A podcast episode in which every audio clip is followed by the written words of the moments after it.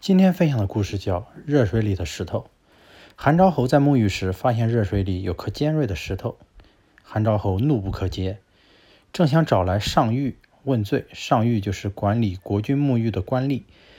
又觉得此事很是蹊跷，这位上谕几十年来一直尽心尽责，从未出现过差错。今天一块这么大的石头落在这么清澈的热水中，他怎么可能发现不了呢？韩昭侯便问左右。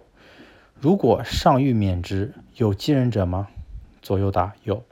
把继任者叫来。韩昭侯下令道。继任者来到跟前，韩昭侯大声斥责他：“你为何放石头在热水里？”